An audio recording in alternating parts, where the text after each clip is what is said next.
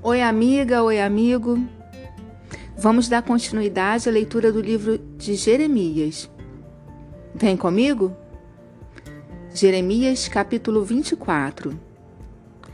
Eu tive uma visão. Isso aconteceu depois que Nabucodonosor, rei da Babilônia, levou os israelitas como prisioneiros de Jerusalém para sua terra. Ele levou o rei de Judá, que era Joaquim, filho de Jeoaquim, as autoridades de Judá, os carpinteiros e os outros operários especializados. Nessa visão, o Senhor Deus me mostrou dois cestos de figos que estavam na frente do templo.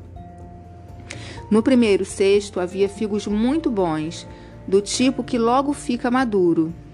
No outro havia figos muito ruins, ruins demais para se comer. Então o Senhor me perguntou: Jeremias, o que você está vendo? Figos, respondi. Os bons são muito bons e os ruins são muito ruins, tão ruins que ninguém pode comê-los.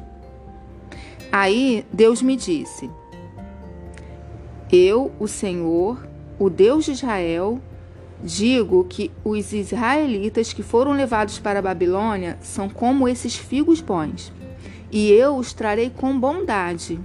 Cuidarei deles e os trarei de volta para esta terra. Eu edificarei a nação e não a destruirei.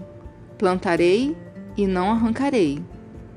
Porei no coração deles o desejo de reconhecerem que eu sou Deus, o Senhor então eles serão o meu povo, e eu serei o seu Deus, porque com todo o coração vão voltar para mim. Eu, o Senhor, vou tratar como figos ruins, que não podem ser comidos, as seguintes pessoas: o rei Zedequias de Judá, os políticos que estão com ele e o resto do povo de Jerusalém, tanto os que ficaram nesta terra como os que se mudaram para o Egito. Farei cair sobre eles uma desgraça tão grande que todas as nações do mundo vão ficar horrorizadas. As pessoas vão zombar deles, fazer piadas e caçoar. E em todos os lugares onde eu os espalhar, o nome deles será usado para rogar pragas. Mandarei contra eles guerra, fome e doença, até que desapareçam da terra que dei a eles e aos seus antepassados. Jeremias capítulo 25 No quarto ano do reinado de Jeoaquim, filho de Josias, em Judá, eu recebi o Senhor eu recebi do Senhor uma mensagem a respeito de todo o povo de Judá. Isso aconteceu no primeiro ano do reinado de Nabucodonosor da Babilônia. Eu disse a todo o povo de Judá e a todos os moradores de Jerusalém: Durante 23 anos, desde o ano 13 terceiro do reinado de Josias, filho de Amon em Judá, até hoje, o Senhor Deus tem falado comigo, e eu sempre lhes tenho contado o que ele diz. Mas vocês não têm dado atenção. Vocês não ouviram nem deram atenção, embora o Senhor continuasse a enviar os seus servos, os profetas. Eles disseram que vocês deviam abandonar a vida errada que estão levando e as coisas mais que estão fazendo. Assim poderiam continuar a viver na terra que Deus deu a vocês e aos seus antepassados para ser sua propriedade para sempre. Os profetas disseram que vocês não deviam andar procurando outros deuses para adorar, que não deviam fazer o Senhor ficar irado por causa dos ídolos que vocês fizeram. Mas o Senhor mesmo diz que vocês não quiseram ouvi-lo. Pelo contrário, fizeram com que o Senhor ficasse irado por causa dos seus ídolos e por isso vocês foram castigados. Portanto, porque vocês não quiseram escutar as suas palavras, o Senhor Todo-Poderoso diz: Eu mandarei buscar todos os povos do norte e também meu servo, o rei Nabucodonosor da Babilônia Vou trazer esses povos para lutarem contra os moradores desta terra de Judá e contra todas as nações vizinhas. Eu as destruirei completamente. Elas ficarão arrasadas para sempre e serão um espetáculo horrível e assustador. Sou eu, o Senhor, quem está falando.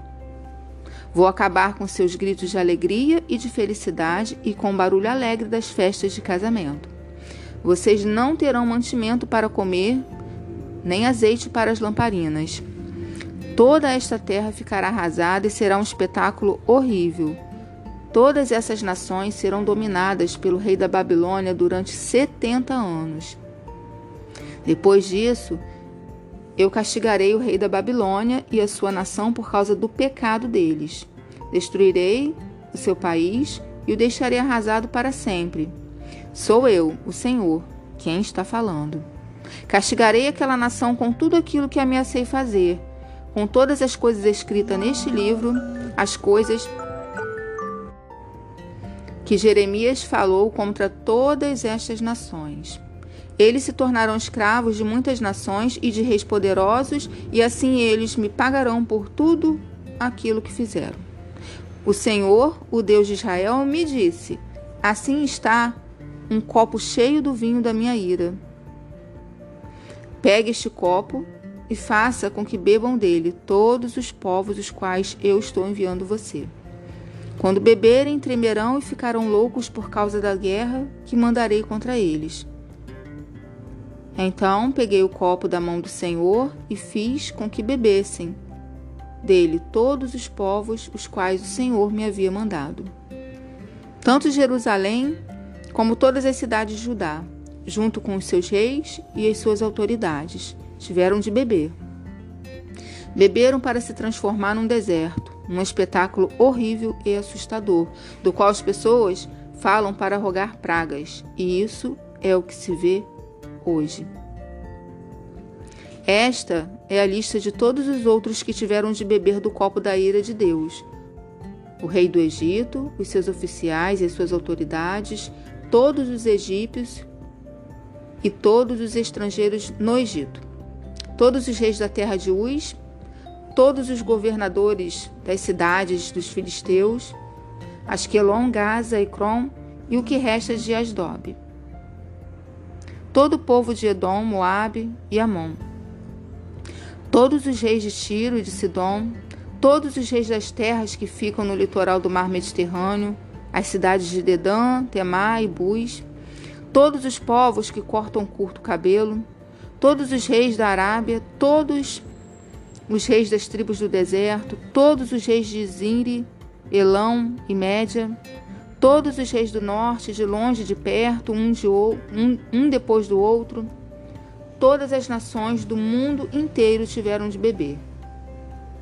E o último que vai beber será o rei da Babilônia.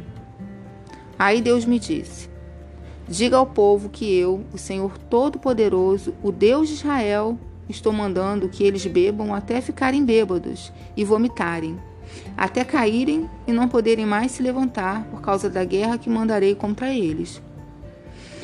E se eles não quiserem pegar o copo da sua mão, Jeremias, se recusarem beber, diga que o Senhor Todo-Poderoso disse que eles serão obrigados a beber.